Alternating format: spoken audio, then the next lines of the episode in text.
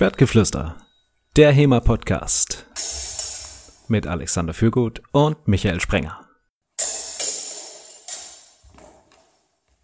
Liebe Hörer, Schwertgeflüster meldet sich nach 14 Tagen wieder zurück mit Episode Nummer 87.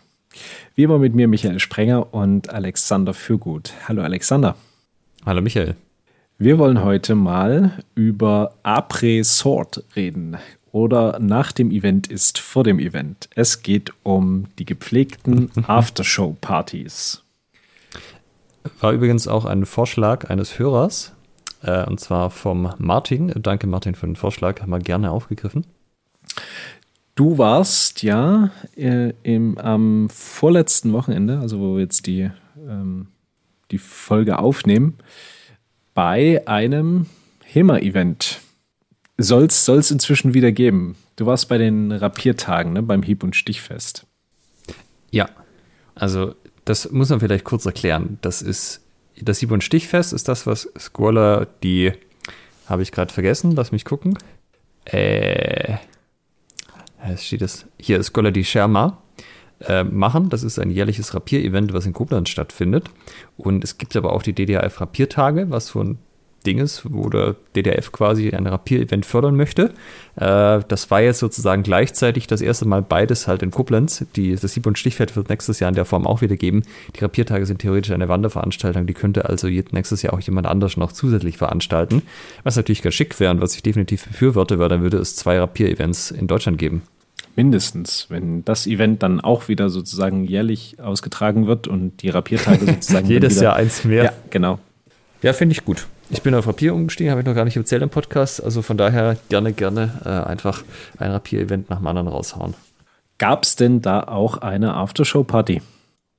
Also Party würde ich das jetzt nicht nennen, aber es gab natürlich ein, man sitzt abends im Restaurant zusammen. Es ist nicht so wie bei anderen Events, wo man schon war, wo es dann eine Liveband gibt und so.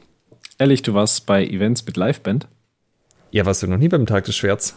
Nein, in der Tat nicht. Äh, in der Tat. in der Tat nicht.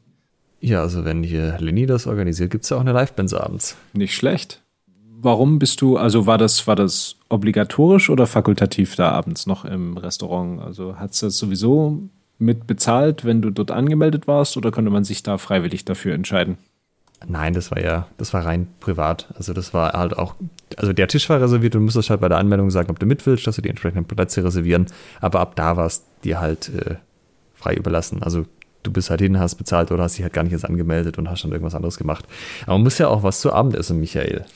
Hast dich sozusagen freiwillig da, dafür entschieden, da mit an diesem ähm, Abendessen teilzunehmen. Was waren so die Gründe dafür? Also, einfach man ist mit den Leuten sowieso schon den ganzen Tag zusammen, da stürzt jetzt auch nicht, die abends noch zu sehen? Oder was waren jetzt für dich die, ich meine, du bist ja Schwabe, ne? Also ich hätte mir auch vorstellen können, mhm. dass du irgendwie dir im Penny noch ein Brötchen und einen Käse holst und dann dich auf dein Achtbettzimmer verziehst.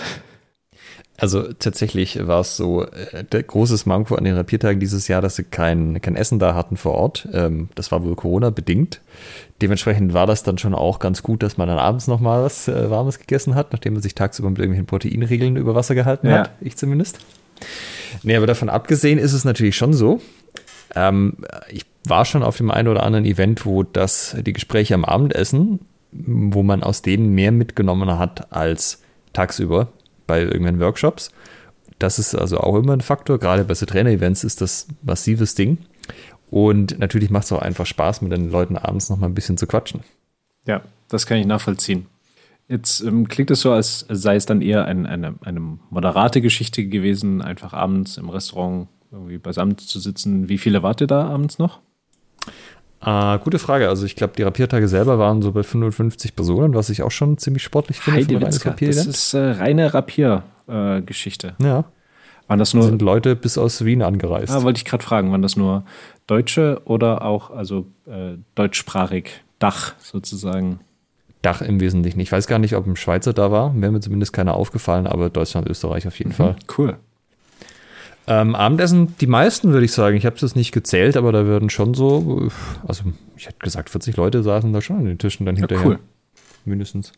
Also es hatten Teilen anscheinend mehrere dann auch deine ähm, deine Philosophie von dem, von den Benefits des gemeinsamen Beisammenseins. Ja, oder zumindest haben sie keine gute Alternative. Also so allein im Hotelzimmer sitzen ist dann vielleicht auch nicht das Allerlustigste und Essen kriegt man dann auch keins. Ja, kann ich verstehen. Ähm, jetzt hast du schon Events mit Liveband angesprochen. Auf, äh, wenn du mal so an die, an die Events denkst, die du bisher besucht hast, was war so die krasseste Abendveranstaltung, die du da erleben durftest? Hm, da fragst du mich was. Also ich meine, es ist also im Sinne von meistens gibt es halt irgendwie Essen in der einen oder anderen Form. Dass es halt eine Liveband gibt, ist schon eher was Ungewöhnliches. Das war auch nur tatsächlich bei den, bei dem Tag des Schwertes. War, glaube ich, ich überlege gerade, ob es nur einmal war. Ich meine, aber es war zweimal auf jeden Fall. Ähm, die, das gemeinsame Beisammensitzen kann halt unterschiedlich stark eskalieren, sage ich mal. Siehe die wilde Bierdeckelschlacht beim Gathering. Ähm, aber auch, also wie schon einmal erwähnt, bin ich ja eh nicht so jemand, der sich besonders gerne wirklich stark betrinkt so. Also ist das bei mir nie ein Faktor gewesen, aber ich war auch schon auf einem Drein-Event, wo dann halt ein Bekannter, äh, der hat dann irgendwie mit den Spaniern noch abends getrunken und dann waren sie aus dem Restaurant, sind sie noch aufs Hotelzimmer, haben da noch ein bisschen weiter getrunken. Gerüchteweise hatten die Spanier ein paar T-Shirts weniger eingepackt, weil sie halt Platz für den Wein gebraucht haben. Und dann waren wir halt am nächsten Tag in der Halle, war der halt nicht da. So um zehn, halb elf sind dann die Spanier so langsam mal reingetrudelt und kamen so her. Hey, sag mal, was ist denn mit dem? Geht's dem gut? Der hat gestern richtig zugelangt. Und dann, ähm, was habt denn ihr gemacht? Ja, wir haben halt noch getrunken bis nachts irgendwann. Und dann, äh, ja, aber wir haben ihn seitdem nicht mehr gesehen. Ja, wir auch nicht. Also hier ist er auf jeden Fall nicht. Und dann so gegen Nachmittag, halb zwei, halb drei war das dann, glaube ich, ist besagte Bekannter dann auch mal reingekommen in die Halle. Und gemeint, oh, hat schon gestern ordentlich, also war schon, war schon ein guter Abend so. Und seltsamerweise hat er an dem Tag dann nichts mehr gemacht und am nächsten Tag hat er noch so, ich glaube, die letzten zwei Stunden vom Event so leicht mal mit jemand gefochten in sehr starker Zeitlupe. Aber ich sag mal, sportlich war da jetzt nicht mehr so viel zu holen. Das ist ein Aspekt, über den, auf den wir dann sicherlich noch zu sprechen kommen. Das Thema Alkohol und sonstige Nervengifte. Ähm, ich weiß ja eh nicht, wie Leute das machen. Also ich bin raus, wenn ich abends Bier trinke, da bin ich am nächsten Morgen, also das ist meine Regeneration am Arsch. Ja. Auch wenn das nur eins ja. ist. Ähm, aber sozusagen außer dem Trinkexzess und, und Liveband ähm, ist da noch was, wo du sagst, bemerkenswert und fliegen Bierdeckeln? Ja, tatsächlich bei den äh, Trainertagen von den Des war es einmal so, als wir da waren. Da war lange Nacht der Museen in Salzburg. Ah, cool. Ähm, Salzburg, wer da noch nie war, also da gibt es die namensgebende Salzburg natürlich, die schon ziemlich cool ist. Aber da gibt es auch unten in der Stadt den Residenzpalast, so heißt er, glaube ich, und ähnliche Dinge, wo halt eine große Kunstsammlung drin ist. Und Salzburg hat, was so kulturelle Museumsdinge angeht, durchaus einiges zu bieten. Ja? Das heißt, was hat man gemacht? Man hat halt gefragt, hey, habt ihr Bock da hinzugehen? Zahlst einmal Eintritt, kannst du halt einmal durch. Und dann war es halt so, ja komm, also Salzburg Museen, hier Burgrauf, war ich noch nie, machen wir doch mal. Jetzt bin ich zum, beim vierten Trainerlehrgang und habe noch nie die Stadt angeschaut. Ja, ja aus, ausgezeichnet, los geht's. Ja, sehr geil. Und dann ist man halt erst zum Abendessen. Abendessen war dann halt um bis neun oder so und dann ist man halt danach noch auf diese Museumstour gegangen. Auf die Burg hoch, von der Burg wieder runter. In die Residenz rein, durch die Residenz durch. Das äh, war dann halt auch so, also so vom, von ganz unten nach ganz oben wieder ganz runter und so. Das war schon ein gewisser Fußmarsch. Ja. Ich habe mir sagen lassen, den Österreicher schreckt das nicht, aber die deutschen Flachländer hat das schon auch ein bisschen, ja, genau, mir hätte das auch ein bisschen geschlaucht. Dann ging es auch ziemlich lange, da war ich halt auch irgendwie um eins oder so erst äh, mit den wichtigsten Sehenswürdigkeiten so durch. Dann musste ich von da noch zurück und dann sich ins Bett legen, am nächsten Tag wieder früh raus und so. Das war schon, also es passiert mir nicht oft, dass ich fast im Sitzen einschlafe. Aber das wollte man sich dann halt auch nicht nehmen lassen. So, da kann man nicht nach der Hälfte abbrechen, da läuft man halt noch die Residenz zu Ende. Mhm. Nicht schlecht, nicht schlecht. Also war schon spannend, aber war jetzt auch nicht. Also ich sag mal, Wettkampf hätte ich am nächsten Tag nicht machen können. Ja, das ist ja auch nochmal noch mal so ein Thema, ne? Also Après-Sort, wirklich Après sozusagen danach, ähm, nachdem man gefochten hat, empfiehlt sich das. Denn ansonsten ja, wie du von deinem Bekannten so schön beschrieben hast, verschläft man dann halt den nächsten und den übernächsten Tag. Nichtsdestotrotz hat er sicherlich sehr viele neue Freunde kennengelernt an dem Abend. die haben sich, glaube ich, danach äh, immer gut verstanden, wenn sie sich gesehen ja, haben. ne, das ist ja auch ein ganz wichtiger Punkt. Wenn du dann gleich den Workshopleiter für das nächste Seminar gebucht hast. ja, quasi. Ja, wie ist es denn bei dir? Hast du da irgendwelche Abenteuer erlebt? Ähm, also, woran ich mich erinnern kann, war Swordfish. Ähm, ah, natürlich. Das, ah, das hatte ich jetzt schon wieder vergessen. Ja, das verdrängt man leicht, ne? Ich, ähm, also ich, ich muss gestehen, ich habe meine, meine, meine Kleidung angelassen. War, also ich kannte das nicht, ich wusste nicht, was passiert. habe dann nur plötzlich gemerkt, dass so zu fortgeschrittener Stunde plötzlich Menschen mit immer, also immer leichter bekleidet irgendwie durch die Anlage sich bewegen. Und dich hat keiner vorgewarnt. Nee, und ähm, dann, dann bin ich mal in die Halle gegangen und da habe ich gemerkt, dass diese leicht bekleideten Menschen in der Halle noch leichter bekleidet sind und dann auch ähm, ganz normal miteinander fechten. Also ja, wie man halt leicht bekleidet jetzt so noch fechten kann. Also betrunken und leicht bekleidet. Jetzt, mit, mit Lederdussecken muss ja, man dazu sagen. Okay. Ähm, aber das war, äh, gerungen haben sie auch miteinander. Also es hatte mhm. schon was griechisch-römisches an dem Abend. ähm, das hatte sowas also das Swordfish findet ja in Schweden, in, in Göteborg statt. Ähm, aber ich fand, das, das hatte eher irgendwie so ein bisschen finnische Kultur. Das werden sie dann noch rausrennen und sich im Schnee abkühlen. Die haben da in der Halle ja auch eine Sauna drin. Also das ist in Schweden auch etabliert. Ja, aber es ist nicht so, Schweden hat nicht so die krasse Saunakultur. Also ähm, gehen vielleicht auch ganz gerne okay. in die Sauna, aber das sind schon mehr die, die Finnen, die da einen Aus Aufguss mit der Hausbar machen.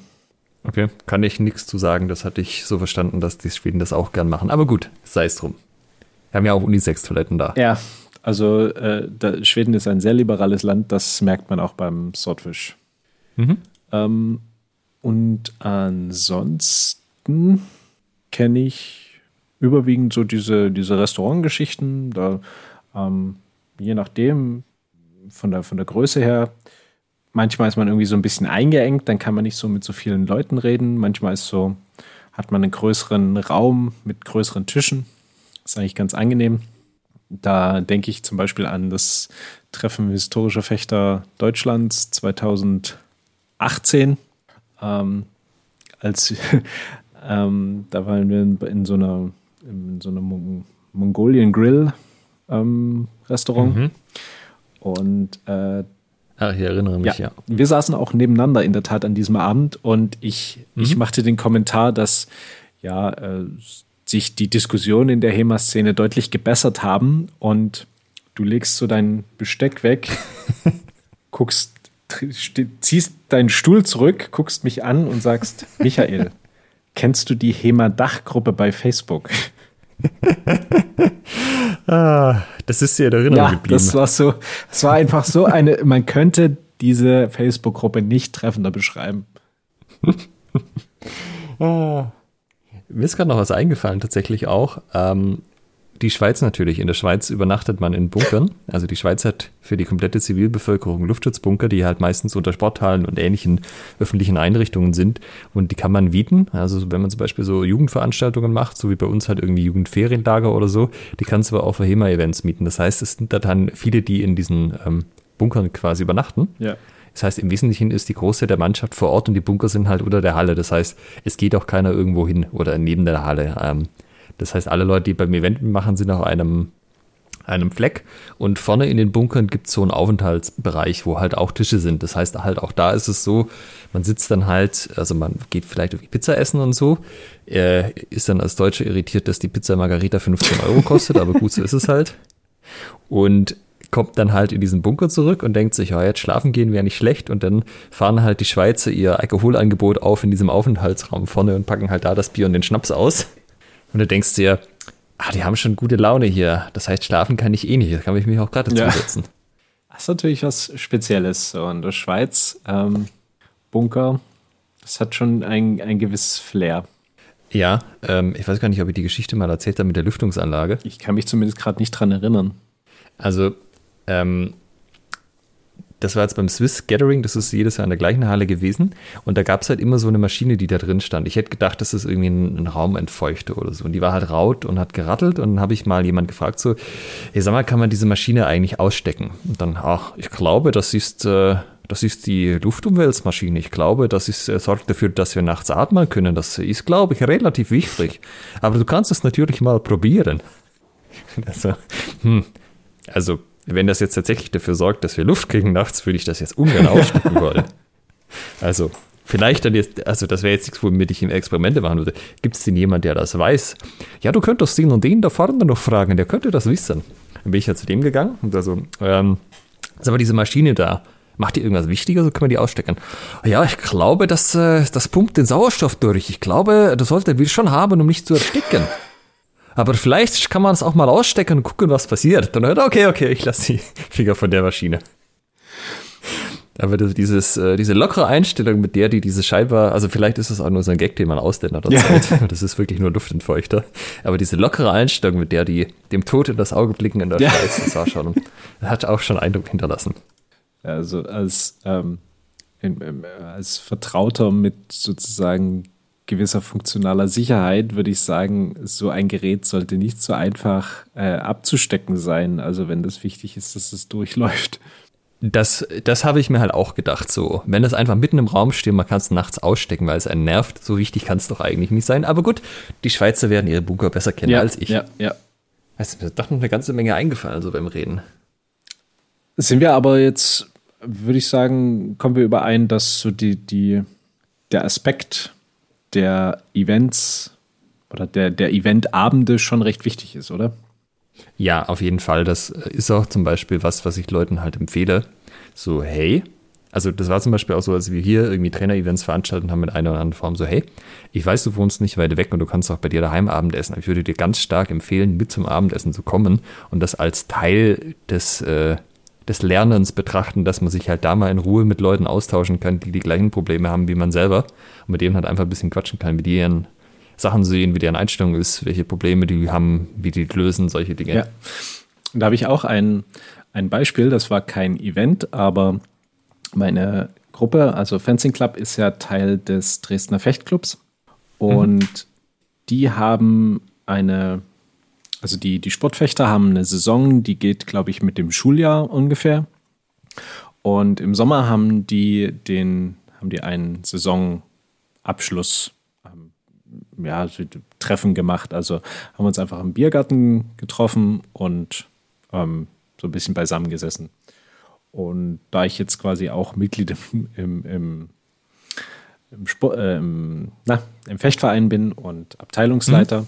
Da war ich auch mit eingeladen und bin ich auch hingekommen und da habe ich die gesamte äh, Oldschool-Riege der, der Sportfechter kennengelernt. Was heißt Oldschool? 15 plus oder? nee, also wirklich die, die äh, naja, Veteranen, Veteran, also wirklich äh, alte Trainer und ähm, die das okay. ähm, schon zu DDR-Zeiten gemacht haben.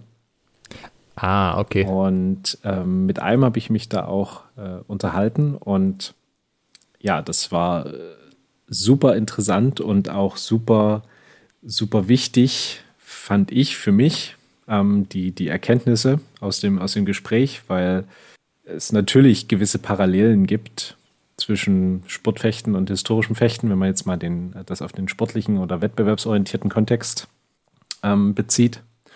Und es war auch einfach super interessant, sich mit jemandem zu unterhalten, der seit, keine Ahnung, 70 Jahren Ficht ne? und äh, Trainer ausgebildet hat und, äh, und, und ähm, auch ein, ein Olympiateilnehmer, sogar ein, ein Bronzegewinner ähm, ausgebildet hat und mhm. ähm, seine, seine Meinung so zu, zu gewissen ähm, Ausbildungs- Möglichkeiten, Tendenzen? Ähm, sollte das irgendwie standardisiert werden? Sollte es sich irgendwie möglichst verteilen? Sowas. Ähm, darüber haben wir uns unterhalten und das war super interessant. Ähm, ja, du hast halt wahrscheinlich auch einfach alles mal gemacht oder gesehen oder zumindest bei anderen Leuten gesehen, selbst wenn du es nicht selber gemacht hast, wenn du so lange dabei ja, bist. Auf jeden Fall. Und ähm, also, wenn man dann an einem Abend jemanden da erwischt, der quasi so eine, eine Goldgrube ist. Ähm, die kann man ja gnadenlos ausschürfen, weil die Leute auch immer super gern erzählen. Also ich habe noch nie erlebt, dass da einer sagt, nö, erzähle ich dir nicht, ich habe keinen Bock drüber zu reden. die Leute erzählen ja von sich selber, das machen ja eh alle ja, gerne. Das ist ähm, ein natürliches Phänomen und ähm, also es ist, ja, es ist, was war echt richtig klasse. Und das kann ich auch jedem und jeder empfehlen, abends bei so einem Event, wenn ihr da euch zufällig neben jemanden setzt, der die ähm, das, was ihr macht, sehr gut kann äh, und mit ihm oder ihr ins Gespräch kommt, das äh, wird euch richtig weiterbringen. Ja, das ist eher eh sowas. Das wundert mich immer ein bisschen. So, es ist ja jetzt nicht so, als hätten die Leute in ihrer Rolle, also als Fechter, als Trainer, als Organisator im Verein nicht irgendwelche Probleme. Aber wie selten das vorkommt, dass mal jemand fragt, so, hey, wie, wie macht denn ihr das eigentlich? Also theoretisch kannst du ja bei jedem hingehen und das einfach den oder diejenige fragen. Wenn du weißt, die haben das ganz gut gelöst, so einfach mal gemütlich beim Essen, so, hey, sag mal, ich habe das und das, wie machten ihr das? Und die Leute erzählen dann eigentlich fast immer auch bereitwillig, wie sie das angehen. Ja. Und irgendwie passiert es aber nicht so viel. Stattdessen versucht man lieber selber das Zeugs zu lösen, ohne sich Input zu holen. Ja, wichtig. Ähm, obwohl, ja, obwohl es auch einfacher ja, wichtig geht. Wichtig ist, dass man das Rad nochmal neu erfindet, ne? Ja, so ein bisschen. Also vielleicht ist das den Leuten auch gar nicht so klar, dass das eine Möglichkeit ist, auch wenn es wir jetzt im Podcast eigentlich schon ein paar Mal angesprochen hatten. Du kannst immer alle Fragen äh, in der HEMA-Szene, die meisten äh, ist, äh, geben bereitwillig an, Auskunft, was alles angeht. Ja, sogar ja so dieses, das haben wir gerade im Turnier gefochten, ich habe dich rausgehauen und dann frage ich, was habe ich denn falsch gemacht? Und dann kriegst du da noch Tipps, ja. Das wäre ja, haben wir ja von Max und Matches auch gehört, das ist ja in anderen Sportarten völlig undenkbar, aber es geht halt also in einem HEMA. Ja, ähm, was ist denn so? Hast du eine Kernerkenntnis oder so, die aus dem Gespräch mit dem dein Oldschool-Trainer da rausgekommen ist, die jetzt mit den Leuten teilen kannst? Äh, wichtig ist, dass man viel ficht. Also okay. wirklich so diesen, das freie Fechten auch eben mit einem, also mal mit ein bisschen mehr Schutzkleidung und ein bisschen mehr Trefferwillen, wollte ich es mal nennen, dass man Fechtschulen veranstaltet, also eben offene, offene Austauschgeschichten, dass man mit einer möglichst hohen Anzahl an Leuten ficht ähm, ja. und das immer regelmäßig. Das ist so, was man als Fechterin oder als Fechter machen kann, um sich selbst quasi zu, zu pushen ähm, und dann eben die Reize, die man dort bekommt, quasi ins Training zu nehmen, dass man merkt, ah, okay, hier gegen den oder die hatte ich das und das Problem. Oder gegen, mhm. gegen alle hatte ich jetzt das und das Problem, ne? gegen alle außerhalb meiner, meiner Bubble, meines Clubs, ähm, habe ich, die machen das und das und damit komme ich nicht zurecht. Ist auch super, um das eigene Training dann mal zu hinterfragen. Ähm, das heißt, versucht so viel wie möglich zu fechten mit Leuten, die besser, genauso gut oder schlechter sind als ihr. Denn in jedem Fall werdet ihr irgendwas lernen. Insbesondere, ähm, das mag man gar nicht glauben, aber so gegen Anfänger ist es häufig ultra undankbar zu fechten, besonders so in einem, in einem Turnier, weil die es auf irgendeine mysteriöse Art und mysteriöse, unorthodoxe Art und Weise schaffen, ihr Schwert auszurichten und Punkte zu kriegen und du dann plötzlich dir wirklich was überlegen musst, dass du äh, triffst, ohne getroffen zu werden. Ähm, Pro-Tipp sind da Handtreffer. Also ich würde Anfänger auch über, über das Distanzmanagement an die Wand ja. fechten. Das, das ist einfach das sicherste. Ja, Abstand halten und versuchen, das zu, zu nehmen, was geht. Ähm, aber äh, quasi egal mit wem ihr fechtet, es ist, wird euch immer weiterbringen.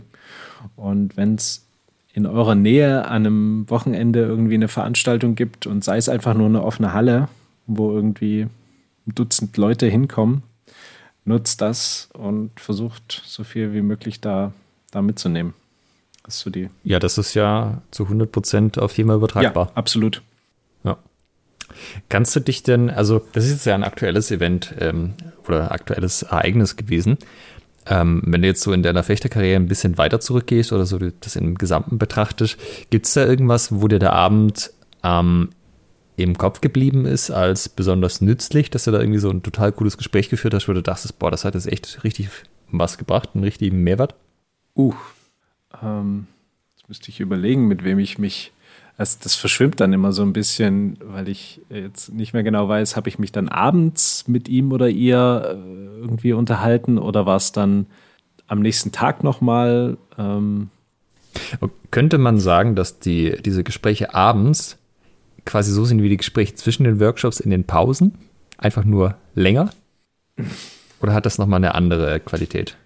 Ich würde sagen, es hat nochmal eine andere Qualität. Also zwischen den Pausen wenn es jetzt nicht jemand ist, den du dir oder die du dir explizit beiseite nimmst und sagst, hier, äh, lass uns noch mal, ich habe das, das bei dir gesehen oder wollt ihr gern diese jene Information von dir haben, ist es zumindest bei mir so, dass in den Pausen ist es mehr so Smalltalk, bla bla, blub. Ähm, hast du auch neues Schwert, schön, alles klar, cool, was für ein Hersteller, neue Handschuhe. Okay. Ähm, und abends ist dann wirklich so ein bisschen der, der, der tiefgreifende, teilweise auch so ein bisschen HEMA-philosophische Talk angesagt. Mhm. Würde sagen, das hat auf jeden Fall eine andere Qualität als um, ähm, auf dem Event zwischendurch. Okay. Wie ist das bei dir? Ja, spannend. Also also jetzt auf den Rapiertagen zum Beispiel habe ich natürlich einige Dinge gelernt, weil ich im Rapier natürlich Anfänger bin. Also klar, manche Sachen nehme ich natürlich aus dem Schwert mit, so Distanzgefühl, Manipulation des Gegners auf psychologischer und strategischer Ebene. Aber so, du den Dolch hinhältst, keine Ahnung. Da improvisiere ich halt oder gucke halt äh, so ungefähr, was in meiner Quelle drin steht. Aber zum Beispiel hatte ich da halt, ähm, also tatsächlich das, was ich am meisten gesehen habe, wo sich Leute wehgetan haben, war an der Hand, und zwar an der linken weil man halt irgendwie mit dem Dolch was gemacht hat und dann hat man halt eins draufgekriegt. Mhm. Und habe ich halt auch mit, bin ich mit einem ins Gespräch gekommen äh, von Mistledorn. Und der meinte halt, ah, ich, ich habe einen Hieb mit dem Rapier, mit dem Dolch pariert. Das ist so eine scheiß Idee. Die Grassi sagt, sagt explizit auf keinen Fall mit dem Dolch den Rapier parieren. Ja, das soll man nur mit dem Rapier machen. Stiche, kein Problem. Die kannst du mit dem Dolch wegnehmen, aber doch bitte doch keine Hiebe. Mhm. Dann so, es war mir halt völlig neu, ja, so echt, das ist ein Thema. Und dann habe ich mich halt ein bisschen weiter mit dem unterhalten, so, ja, wie hast du den Dolch da gehalten? Ah, du drehst ihn so ein, aber ich mache das irgendwie so. Also es wäre mir jetzt noch nicht aufgefallen, aber du meinst echt, ja, das ist ja spannend. Und das war halt schon irgendwie eine relevante Information, ähm, wo ich dahinter ja nochmal in den Giganti reingeschaut habe, mit dem ich gerade arbeite, was der so sagt. Und da hätte ich das jetzt nicht generell als ein auf keinen Fall machen angesehen, aber so, das ist es halt was so gut. Muss man mal im Hinterkopf behalten und beobachten. Ähm, aber auch beim Abendessen war es halt schon so, dass da ähm, ich habe für einige Rapierquellen im Wesentlichen jetzt so eine Kurzzusammenfassung gehört. Oder halt, ich, ich sag vielleicht Highlights, so.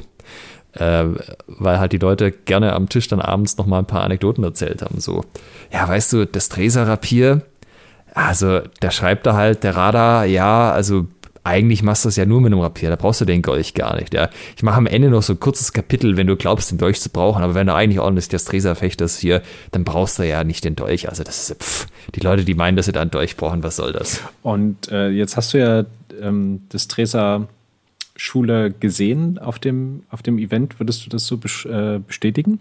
Wenn wir jetzt gerade am Rapierfach simpeln sind, bei unserer heutigen Abendveranstaltung. Also man hatte tatsächlich die Option, das war ein Rapier- und Dolch-Turnier, dass man den Dolch einfach weglegt, wenn man das für richtig halten hat. Mhm. Das haben dann teilweise beide gemacht, dass sie halt Single-Rapier gefochten haben.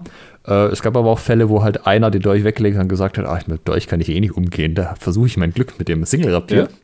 Ja. Äh, wie gut das geklappt hat, habe ich jetzt nicht so ganz beobachtet, aber der Dolch ist halt schon von Vorteil. Ähm, ja, weiß ich, ob das stimmt. Also ich hatte schon, ich habe schon immer noch den Eindruck, dass Dolch doch, äh, doch schon sehr gut ist, wenn man ihn hat. Mhm. Ähm, aber es ist halt auf jeden Fall ein interessanter Ansatz und es ist ein interessantes Ding, das zu wissen, ja, weil ich habe halt vorher gedacht, ja, natürlich nehme ich immer den Dolch, wenn ich einen zur Verfügung habe. Ich bin ja nicht bescheuert. habe ich eine zweite Waffe, habe ich was zum Abwählen. Aber dass dann auch in manchen Quellen halt drinsteht, als eigentlich der Dolch nur sowas ist für die Leute, die nicht ordentlich Rapier fechten können und dass man auch mit Single Rapier prinzipiell eigentlich eine Chance haben sollte, wenn man es besonders gut macht, gegen jemand, der Rapier und Dolch hat, ist was, das wäre mir jetzt so äh, gar nicht in den Sinn gekommen. Ob das stimmt oder nicht, ist eine andere Frage. Aber das ist jetzt halt ein, ich sage mal so, großes Konzept, was ich jetzt mitnehmen kann und mal drüber nachdenken kann. Glaube ich denn, was da dran ist oder was nicht dran ist? Spannende Geschichte. Besonders, dass das ähm, wenn wir jetzt gerade nochmal beim, beim Rapier- und Dolch-Thema, wir schweifen ein bisschen ab, aber gut, so ist es manchmal. Auch bei Abend. Das ist Abriss. Ja, genau, Abriss auch bei Abendveranstaltungen. Ähm, dass man beim den, den Dolch nicht nehmen soll, um gegen einen Hieb äh, aus dem Rapier zu parieren, denn äh, ich kann mich erinnern an die Folge 75 mit Peter Zillinger, als es ums Rapier ging, dass er meinte, mhm. ja, Hieb mit dem Rapier kannst du eigentlich knicken, da ist jetzt, äh, da, da, da kommt nichts bei rum. Ja, spanisches Rapier ist da wohl ein bisschen anders. Ah ja. Die sind sehr hieblastig, habe ich okay. gelernt. Ah, interessant. Ja.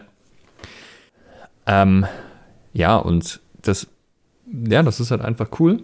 Ähm, auch hier ist es wieder natürlich ein bisschen so, wenn du halt neu in einem Gebiet bist, dann nimmst du von allem was mit. Ja? Dann nimmst du aus den Workshops, von dem was unterrichtet wird, was mit. Du nimmst aus den Informationen zweiter Ordnung sozusagen was mit. Also wie unterrichten die Leute?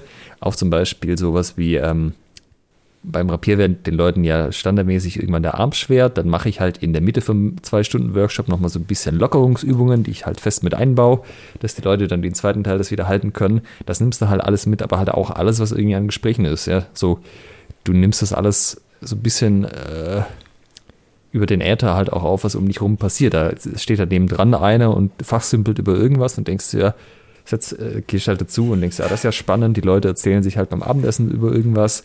Auch da kannst du halt die Leute noch einen Bauch fragen, weil wenn man selber halt keine Informationen hat, ist alles neu für ihn. Ideale Ausgangssituation, kann man sehr viel lernen. Ja.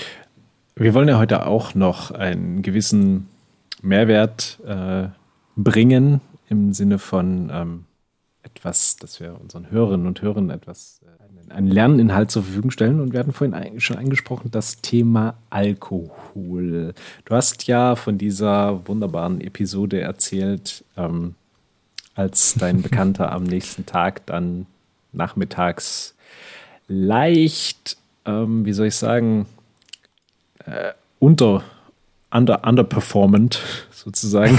das könnte man wohl so sagen, ja. Auftauchte. Ähm, Abendveranstaltung gut. Wenn am nächsten Tag noch was läuft, mhm. ähm, mit, mit, mit sozusagen, also Abendveranstaltungen und, und Alkohol, dann so, wenn man am nächsten Tag noch fechten möchte, so lala. Und wenn man am nächsten Tag noch ein Turnier hat, dann sollte man das eigentlich tunlichst unterlassen. Wir haben auch so ein bisschen die, die Gründe recherchiert. Ähm, Alkohol hat verschiedene Wirkungen auf den Körper. Ähm, die, die schon mal Alkohol zu sich genommen haben, kennen die berauschende Wirkung, so ein bisschen benebelnd. Man hat Koordinationsschwierigkeiten, ähm, Artikulationsschwierigkeiten, also so typische Erscheinungen einer Alkoholvergiftung. Und dazu passiert aber noch viel mehr im Körper, was wir dann, was eben dauerhafte Einflüsse hat und eben dann auch auf den nächsten Morgen äh, ausstrahlt. Deshalb haben wir, wenn wir uns pflegt zu löten, am nächsten Tag einen Kater im Allgemeinen. Heißt das so in Dresden zulöten? Ich, ähm, wir haben mannigfaltige Begrifflichkeiten dafür. Okay, ja, das kann ich akzeptieren. Ja.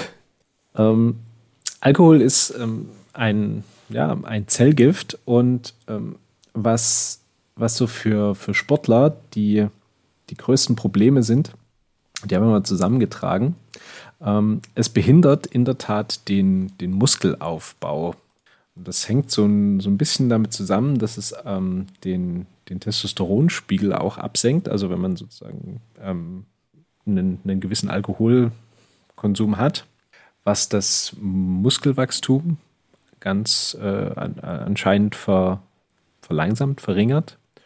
Und auch generell so die körperliche Leistungsfähigkeit, ähm, besonders bei Männern, ähm, herabsetzt. Also ähm, wir haben, ich, ich, habe in meinem Bekanntenkreis, äh, also in meinem Fechter-Bekanntenkreis, einen, einen Urologen, ähm, der mir mal empfohlen hat, doch, ich könnte doch vorm Turnier mir mal so eine Testosteron-Handcreme äh, auf die Hände schmieren weil das durchaus dann so die körperliche Leistungsbereitschaft erhöht. Ähm, man mhm. fühlt sich, man fühlt sich vitaler, fühlt sich fitter und ähm, ja, man, man sagt ja auch dann Leuten nach, die so ein bisschen aufeinander losgehen, dass ja äh, so ein bisschen sehr viel Testosteron in der Luft liegt. Also Mhm. es ist ein Hormon, was direkt mit der körperlichen Leistungsfähigkeit verknüpft ist. Und Alkohol sorgt wiederum dafür, dass es so ein bisschen nach unten geht. Ich muss jetzt noch kurz die Zwischenfrage stellen. Diese Testosteron-Handcreme, fällt die schon unter die Dopingregeln? Ich würde oder? sagen, ja. Ich habe es ja auch nicht benutzt, Okay. äh, denn äh, es soll wohl Haarausfall verursachen. Das ähm, ist mir nichts. Ja, das war äh, natürlich nicht Fun der einzige Grund. Ne? Ich wollte mich nicht dopen. Ja, war es nicht ja Testosteron, was dafür sorgt, dass wenn man viel davon hat, hat man ordentlich kräftigen Bart, aber hat frühen Haarausfall? Hm, ja, ich glaube ja. Ja, das kann mir nicht passieren. Ähm, dazu kommt, dass es den Schlaf verschlechtert. Also es beeinflusst den, es macht müde und beeinflusst so die, den, den Schlafzyklus. Und man schläft zwar fest, aber nicht erholsam. Also, ja, man kommt nicht so leicht in die REM-Phase. Mhm. also es ist kein, kein angenehmer Schlaf und man träumt im Allgemeinen, glaube ich, auch nicht. Also kann mich, kann mich nicht erinnern, nach Alkohol irgendwie großartig geträumt zu haben, sondern es ist dann so ähm, Licht aus und am nächsten Tag wieder aufwachen und so ein bisschen verstört aufwachen. Dann äh, verursacht es eine Stressreaktion im Körper. Also es werden Stresshormone ausgeschüttet und ähm, die sind halt, ja, kann man sich drüber streiten. Unmittelbar ist natürlich Stress. Wir hatten das Thema. Ähm, eine durchaus positive Sache, die man nutzen kann, bringt einem aber in dem unmittelbaren Fall nicht so viel, weil eben die koordinative, also die kognitive Fähigkeiten eingeschränkt sind. Und langfristig führt halt ein erhöhter ähm, Spiegel an Stresshormonen im Körper zu ähm, unangenehmen Nebenerscheinungen. Dann haben wir noch den Fall, dass es dem Körper Wasser entzieht, weil Alkohol ähm, abgebaut werden muss. Und äh, ich hatte es so verstanden, dass da Wasser mit ins Spiel kommt und damit natürlich dann der Nährstofftransport eingeschränkt wird und man entsprechend leichter krampft, weil zum Beispiel Magnesium fehlt, so eine Geschichten. Und nicht zuletzt macht es einem auch müde, was man dann am nächsten Tag auch noch spürt. Ja, also kurz gesagt, Regeneration ist schlechter, Genau. ähm, der Schlaf ist schlechter, man fühlt sich am nächsten Tag einfach weniger fit und man könnte es auch zusammenfassen mit Alkohol und Sport verträgt sich eigentlich Ja, nicht. eigentlich. Ne? Jetzt kann man sagen, okay, nach einem Event abends ein Bierchen, kein Thema. Können auch, wenn man am nächsten Tag nichts mehr vorhat und in geselliger Runde ist. Also es ist nicht so, dass ihr eure gesamte Performance, die ihr euch bis dahin aufgebaut habt, eure gesamte Kondition dann ähm, ins Nirvana katapultiert, wenn ihr euch einen Abend nach dem Event abschießt. Ähm, dass äh, nachdem ihr dann ausgenüchtert seid und wieder fit seid, dann ähm, ist, äh, passt das schon wieder. Aber wenn ihr am nächsten Tag leistungsfähig sein wollt, dann sollte es eigentlich noch nicht mal ein Bier sein. Ist dann auch wieder die Frage, wie gut verträgt man es. Manche haben da so scheinbar überhaupt kein Problem, aber die haben dann eben auch ein, wahrscheinlich ein entsprechend sehr hohes Level. Wenn sie sagen, okay, davon fehlen mir dann 5%, dann kann ich immer noch alle anderen in Grund und Boden fechten. Ja, die Frage ist ja auch so ein bisschen, was möchtest du eigentlich von einem HEMA-Event? Es gibt ja auch Leute, die, für, die- für die ist das ja der Spaß an dem Ganzen, dass sie dann abends mit ihren Kumpels so zusammensitzen und da noch ein paar Bierchen Ja. trinken. So, man muss ja auch das nicht irgendwie leistungsbasiert angehen. Ja, es gibt ja auch einige, die sind dann halt auf den Events, gucken mal hier im Workshop rein, machen da ein bisschen mit, fechten ein bisschen, alles ganz gechillt. Dann abends mit den ganzen Leuten ein bisschen socialisen, quatschen, ein Bierchen trinken und ja, dann ist man am nächsten Tag halt nicht so leistungsfähig. So what? Dann lässt man es halt ein bisschen ruhiger angehen, fährt wieder heim, denkt sich, ach ja, das war doch jetzt einfach nett. Ja. Bisschen mit den Kumpels von früher fechten, bisschen über Quellen quatschen, alles klar, alles easy, passt schon. Ja. Ja. Gibt aber natürlich auch Leute, die sagen schon, nö, also wenn ich da will, ich, wenn ich dann Wochenende bin, möchte ich auch ein Wochenende Gas geben können, ich möchte richtig trainieren, das soll mir, ich möchte einen Fortschritt merken hinterher, dann wäre jetzt Alkohol nicht das richtige Mittel der Wahl. Also ich, ich habe ja auch immer so noch so einen Leistungsgedanken und besonders wenn ich irgendwie an einem Turnier teilnehme, ist es halt dann, dass da verkneife ich mir am wenn am nächsten Tag noch eine, also wenn am einem Tag zum Beispiel die Vorrunde ist und am nächsten Tag die, die Finalrunden sind, dann verkneife ich mir das da abends irgendwie ein Bier zu trinken. Ja, ich meine, wenn du natürlich rausgeflogen bist, am nächsten Tag eh nur noch zuschaust oder heimfährst, dann trink halt ja, Bier. Ja, Gerne. genau. Wenn du, wenn du aus dem Pool raus bist, dann erträgt sich das auch äh, wahrscheinlich am nächsten Tag viel besser. Ja. ah, ja. Ist, glaube ich, auch so ein bisschen kulturell unterschiedlich. Ich meine, das ist halt in Deutschland schon auch so ein Ding. Ähm, ja, wahrscheinlich überall in Europa, dass du halt abends einfach, wenn du irgendwie gemütlich zusammensitzt und was isst, dann trinkt man halt Alkohol. Das ist halt irgendwie, gehört dazu. Ja. Wir hatten jetzt ähm, das Trainingslager des Dachverbandes, also das Kadertrainingslager. Ähm, Erklär doch mal noch kurz, wie lange geht das? das? Das war das Herbsttrainingslager und das geht eine Woche, also fünf Tage. Hatten wir jetzt mhm. vom 2. bis 7. Und da haben wir uns abends auch immer nochmal zusammengesetzt.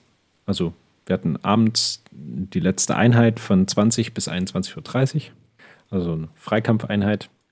Und danach sind die Leute unter die Dusche und wir haben uns dann nochmal im Pub getroffen.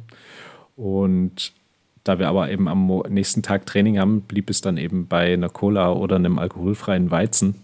Ähm, und wer, wer den Kader kennt, da sind schon stämmige Leute dabei, die auch gerne mal ähm, das äh, ein oder andere Bier im Normalfall trinken und die dann aber eben brav irgendwie mit einem alkoholfreien Getränk saßen. Und ja, nach einer, nach einer Stunde sind wir dann auch äh, aufs, aufs Zimmer gegangen, um noch Schlaf zu kriegen. Ähm, weil du einfach kriegst ja sonst die Meise, ne? Also trinkst ein Bier und bist wirklich dann am nächsten Tag ne, bei, dem, bei dem Trainingspensum, was du hast. Also wir hatten eine Vormittags-, Nachmittags- und Abendseinheit. Ja. Ähm, das, also ein Bier katapultiert dich so hart aus dem Leben. Ähm, wir hatten das. Wenn das letzte. Ja, das läppert sich halt dann schon zusammen, ja. weil du bist halt nicht nur so normal eingeschränkt, sondern du bist halt richtig am Ende unter Umständen ja. auch. Wenn das in der Tat letztes Jahr hatte hatte einer ähm, an, an einem der ersten Abende abends ein Bier getrunken und danach nicht mehr, weil er sozusagen das wirklich am nächsten Tag gemerkt hat. Er hat gesagt, nee, es, äh, da, da, war einfach die Leistungsfähigkeit dann in dem Tag deutlich verringert. Ja, vor allem bei so Trainingslagern läppert sich das ja zusammen. Also du das, holst das ja nicht wieder rein. Wenn du irgendwie am ersten Tag gleich voll abbaust, dann viel, viel Glück, das wieder aufzuholen. Ja. Nee, du gehst sowieso auf dem Zahnfleisch äh, bei fünf Tagen Training am Stück. Also wir hatten einen, äh, einen Nachmittag hatten wir frei. Den haben wir auch gebraucht. Da habe ich auch ein gepflegtes, gepflegtes Schläfchen gemacht. ähm, und, ein, und ein Erholungsspaziergang. Aber äh, ansonsten, da gehst du wirklich, das ist Eat, Sleep, Fans, Repeat. Ähm, ja, schon. Versuchst dann so schnell wie möglich auch unglaublich viele Mengen an Nährstoffen beim Essen in dich rein zu, ähm, reinzuprügeln, weil gleich wieder die nächste Einheit ist und du aber auch ja irgendwie noch so ein bisschen verdauen möchtest und dann, ja, ähm, da hat es gibt da ja keinen Platz dann ja. noch. Ja, es gibt bei Events ja, also gerade so zwei Tageswochenende-Events, so zwei Ansätze. Der eine Ansatz ist, es geht dann sonntags früher los, weil die Leute sind ja schon angereist, sie müssen dann nicht mehr anreisen, dann kann man ja auch eine Stunde früher starten. Mhm. Ähm, das ist natürlich dem Abendveranstaltung sehr abträglich, ähm, beziehungsweise wenn es die Leute halt ignorieren, ist es dem ersten Workshop am Sonntag sehr abträglich. Ja. Äh, und der andere Ansatz ist zu sagen, ja nee, wenn die Leute jetzt alle abends da sind und abends noch ein Trinken gehen, dann fangen wir lieber eine Stunde später an am nächsten Tag. Ich wäre für Variante 2, wenn man dann schon irgendwie alle so ein bisschen dabei haben möchte. Ja, ist, ist mir auch die liebere Variante. Man kann das so ein bisschen auch so machen, dass man dann halt die Halle zwar äh, gleich aufschließt, aber der erste Workshop zum Beispiel erst später losgeht oder so. Wir hatten ja vorhin im, im Vorgespräch auch das Thema, äh, dass wir es hassen, wenn so Eventpläne und Turnierpläne von Frühaufstehern gemacht werden. Ja, das geht mir voll gegen den Strich. Da bin ich auch bin ich richtig auf Prass bei sowas. Irgendwie, wenn du 7.30 Uhr da sein musst vor Ort, um dich zu registrieren, weil es irgendwie ja. kurz nach 8 mit dem Turnier losgeht. Ah, das hatten wir jetzt, haben wir uns seit, seitdem ich in Budapest gefochten habe, hatten wir da schon nochmal eine Folge? Nee, ne? Nee, ich glaube nicht. Ähm, du hast auch nicht erzählt, wie es lief. Wie, wie lief's?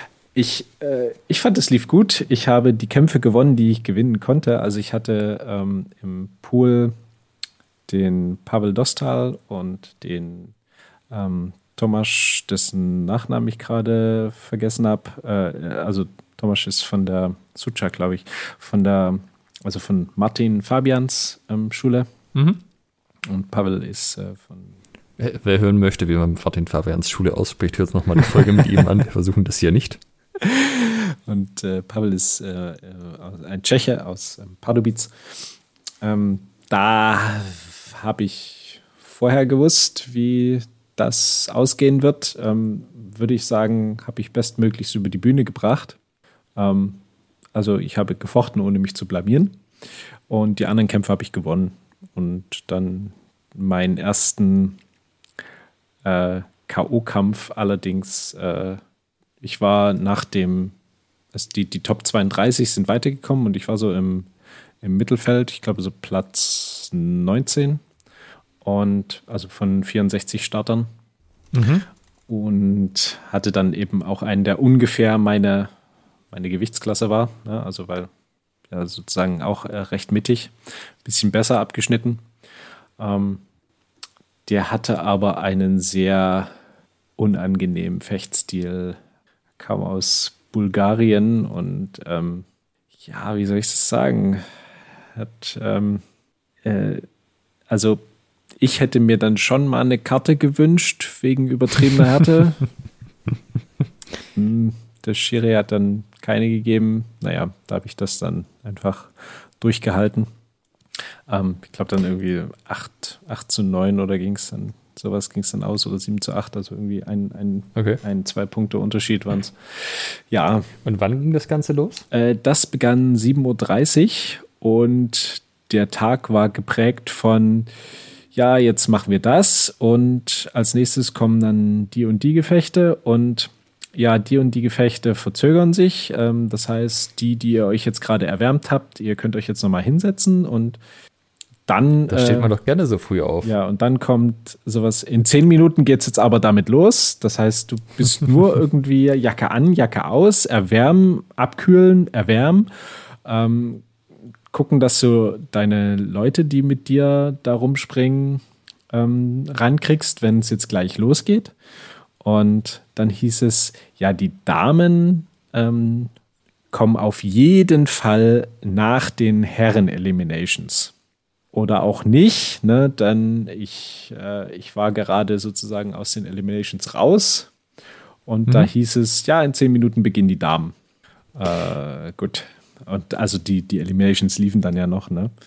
Ja. Uh, was auch, äh, ja, wenn du, wenn du dann irgendwie planst, okay, äh, weißt dann, ne, ich war mit, mit meiner Freundin dort, sie hat in den, in den, bei den Frauen gefochten, ich bei den, bei dem Open und ähm, hat dann gesagt, okay, äh, wenn wir mit den Eliminations durch sind, dann können wir, können wir ein bisschen Warm-up-Sparring machen und zum hm. Glück bin ich da rausgeflogen, weil ansonsten hätte ich, hätte ich in den Eliminations quasi festgesteckt und äh, sie hätte sich dann alleine kümmern müssen. Also Organisation war suboptimal und ich habe irgendwann gegen sechs habe ich dann so ein, also sechs Uhr abends. Ähm, ja. Carla muss ja unbedingt ins Finale. Ähm, deshalb sind wir dann alle etwas länger dort geblieben. Und auf jeden Fall, äh, ja, machte ich dann gegen 6 Uhr abends irgendwie so ein, so ein Scherz. Ja, ich denke so gegen 22 Uhr werden wir dann hier auch raus sein. ähm, das, das Interessante war, ich war der Einzige, der es für einen Scherz hält. Alle anderen meinten so, ja, ja, genau, so wird es sein. Und das war auch so. Ne? Also wir waren von 7.30 Uhr ah. bis 22 Uhr dort vor Ort. Ähm, das war harter Sackgang. Mhm. Ich kann es mir vorstellen. Das ist äh, übrigens auch eigentlich ein gutes Beispiel, was man halt mitkriegt bei diesen Abendgesprächen. Wie, wie läuft es denn auf anderen Events so? Also gibt es da irgendwie coole Events? Wie war das letzte Event? Gibt es irgendwelche Dinge zu beachten? Keine Ahnung, wenn ich jetzt das erste Mal nach Budapest auf ein Turnier fahre, denke ich mir ja vielleicht, okay, da werde ich ja sicherlich in einer Stunde durch sein und fahre da wieder heim oder so. Das sind halt auch so Infos, die man dann halt von anderen Leuten mitkriegt, weil die, die Theorie ist eines. Ja. Die Praxiserfahrung ist dann immer noch was anderes. Also es äh, hat ein bisschen länger. Ich meine, zugegebenermaßen, die haben auch Longsword Open, also Langschwert offen, Langschwert Frauen, Säbel, Rapier und Dolch und ich glaube, äh, Schwert und Buckler war auch noch. Also die haben, glaube ich, alles durchgeprügelt, was die, was die HEMA-Turnierszene so zu bieten hat. Bei Schwert und Buckler bin ich ja, mir gerade nicht ja sicher, aber ansonsten war alles dabei. Quasi analog zu Swordfish und ähnlichen Veranstaltungen. Ja. Habt ihr da Après Sword gemacht? Ähm, äh, nicht so wirklich. Also da war so eine, hm, also man konnte für 6 Euro so ein Abendessen dazu buchen, wenn man das wollte. Das waren so Nudeln mit Hähnchen. Als ich es dann gesehen habe, habe ich mir gedacht, ach naja, die 6 Euro, die du jetzt nicht ausgegeben hast, sind vielleicht, das war vielleicht keine schlechte Entscheidung. Ähm, und ähm, ja, so, so richtig Abendveranstaltung gab es da nicht. Also du hast einfach bis abends dort in der Halle gesessen und dich mit Leuten unterhalten. Also gut, wenn man das jetzt als Abressort ähm, ähm, bezeichnen möchte. Also es klingt halt ein bisschen so, als wäre das doch etwas zu lange gegangen, als dass das noch möglich gewesen ja. wäre. Ich weiß nicht, also dann um, um 10 noch ins Restaurant, nee. zumindest in Deutschland wäre es ja in manchen Städten schon schwer, da überhaupt noch äh, was zu finden, wo die Küche auf hat, in manchen kleineren Städten. Team Deutschland hatte sich eine gemeinsame Unterkunft ähm, genommen und da sind wir dann einfach zusammen hin, zurück und haben dort noch ein, ein Bierchen getrunken aus dem, also Carla war mit dabei, Carla Hubermann, die auch im, in unserem Podcast ja schon war, äh, die da den zweiten Platz bei den Frauen äh, geholt hat. Und da haben wir dann abends noch aus ihrem Pokal einen Schluck Bier getrunken. ja, endlich mal diese komischen Kelche, die man immer da kriegt, auch für irgendwas verwenden. Ja. Das, ähm, das musste auch mal sein. Zumal der Pokal dicht war. Also sie, sie, wir hatten auch die Diskussion, dass es irgendwie, ich weiß gar nicht, wer das erzählt hatte, aber dass da so Pokale gibt, wo halt Löcher drin waren dann in dieser Schale.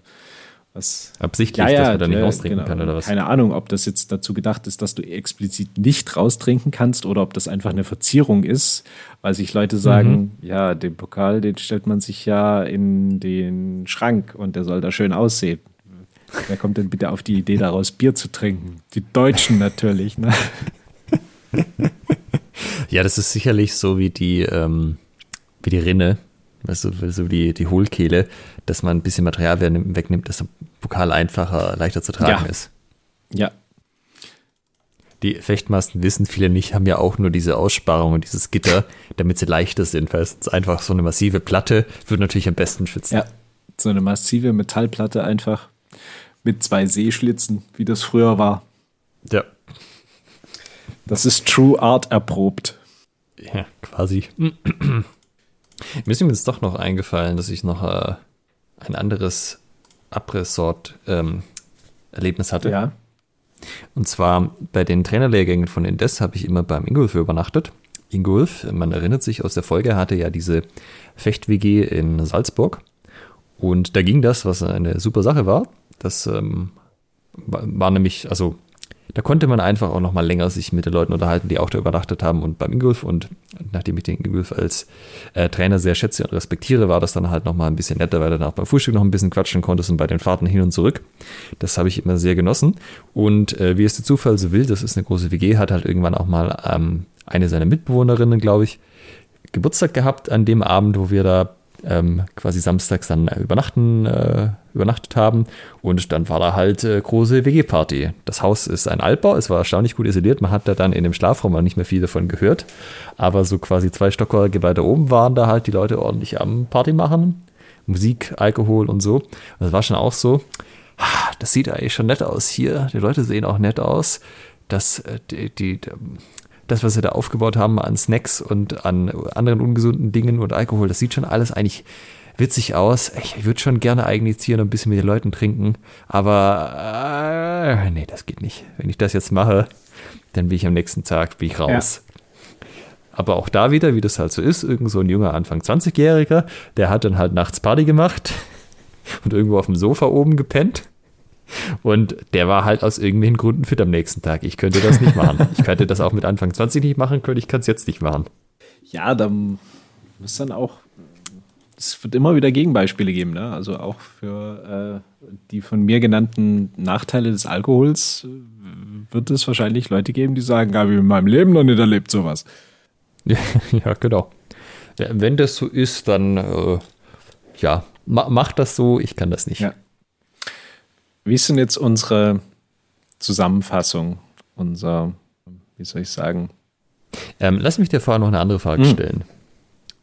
Mal angenommen, diese ganzen HEMA-Events hätten das nicht. Also die würden nicht quasi gezielt über den Veranstalter irgendwie sowas organisieren, wo man abends noch hingeht, sondern das müsste halt jeder für sich selber machen und dann wäre man vielleicht mit so zwei, drei Leuten unterwegs, lass es vier, fünf sein, aber halt nicht mit so einer großen Gruppe.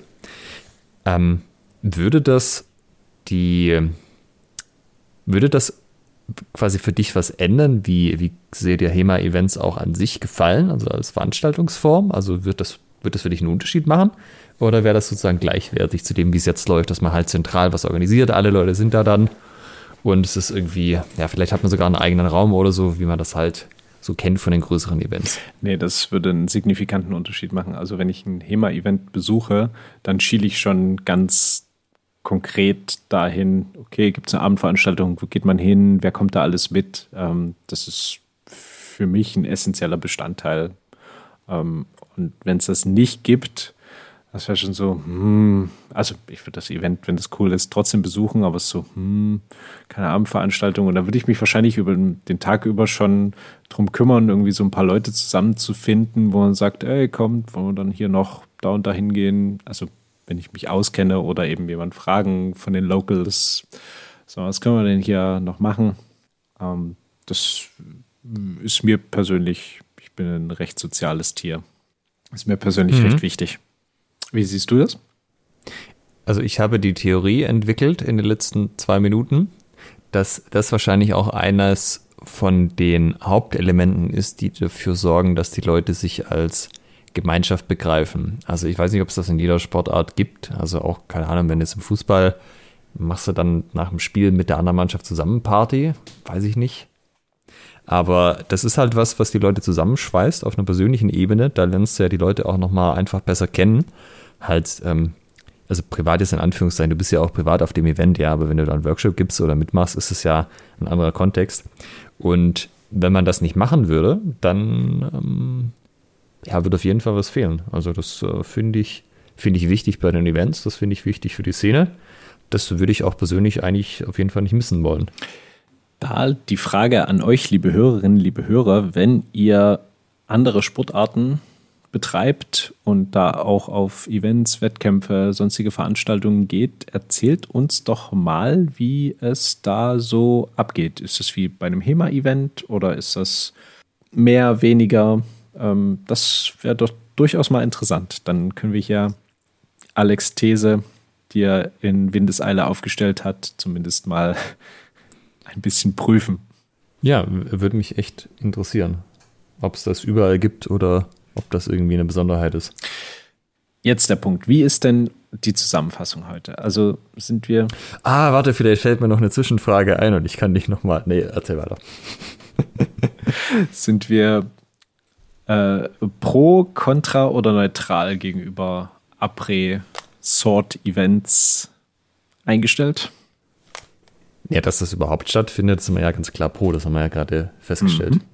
Und äh, sind wir, was hältst du so vom, vom gepflegten aus dem Leben katapultieren, der, der Totalabschuss, wo man sich dann am nächsten Nachmittag wieder sieht? Ah, weißt du, das ist halt auch so, wenn du auf 20 HEMA-Events warst und das ist da einmal passiert und da erzählen die Leute noch fünf Jahre später davon, wegen mir. Mach das doch. ja. Das ist, ja, ich würde es halt vielleicht dann doch gucken, dass ich das nicht jedes Mal mache, sagen wir so. Außer das ist das eine Ding, was einem Spaß im Leben bereitet, aber ich hoffe, ähm, da gibt es auch noch irgendwas anderes. Tja, das wäre natürlich auch mal interessant, wenn jemand sagt, boah, dieses eine HEMA-Event, da fahre ich nur hin, um mich abends wegzuballern. Das ist oh, das ist auch, ja, guter Punkt. Also fährt irgendjemand auf spezielle Events wegen der Afterparty? Ja, wer fährt zum Swordfish, um da äh, nackt zu ringen. Midnight Brawl Midnight heißt es. Brawl. Mhm. Es ist, du beschreibst das übrigens als nackt, aber man hat noch seine Unterwäsche ja, an. Äh, Entschuldigung, halt, einem halt, auch schon. Halt nackt, verzeihen. Genau, das mag ja mir jetzt auch schon relativ halbnackt vorkommen, aber wenn du MMA machst, hast du auch nur so ein Höschen an. Also zugegeben hast du dann deine Unterwäsche und dieses Höschen an, aber mehr Fläche nimmt das auch nicht ein. Wobei dieses Höschen, würde ich sagen, beim MMA schon noch ein bisschen straffer sitzt als die gemeine Unterwäsche, die man so trägt, oder? Pro-Tipp, keine weite Unterwäsche ja. tragen. so, so einen richtig weiten Boxershorts, luftig frisch. Mhm. Ja.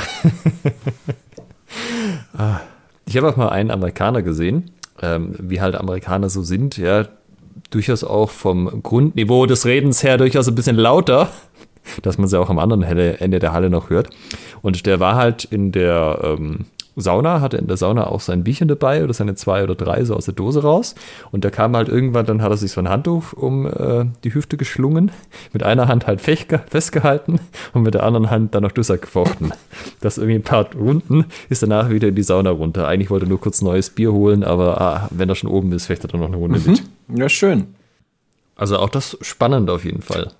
Liebe Hörerinnen, liebe Hörer, schreibt uns neben den Eskalationen auf anderen Sportli äh, bei anderen Sportarten doch durchaus auch gerne eure Erfahrungen bei HEMA-Events. Was habt ihr für Konversationen abends geführt? Wen habt ihr kennengelernt?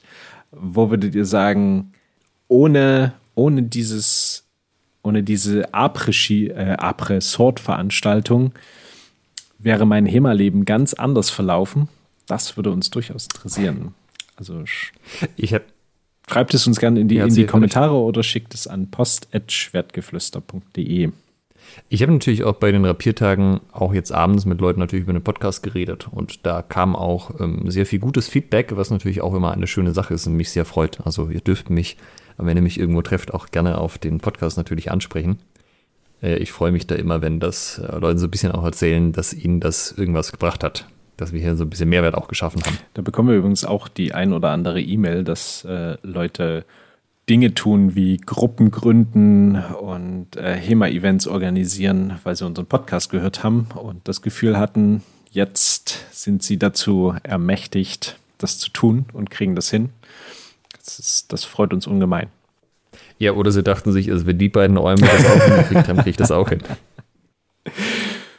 Gut, äh, das ist. In jedem Fall hat es geholfen und das ist ja das Wichtigste. Ja, das war ein schönes Schlusswort für äh, die heutige Folge. Wenn die beiden Eumel das hinkriegen, dann äh, kriegen wir das auch hin. Ja, so schwer kann es ja da nicht genau. sein. In diesem Sinne, liebe Hörerinnen, liebe Hörer, bis in 14 Tagen. Macht's gut. Tschüss. Ciao.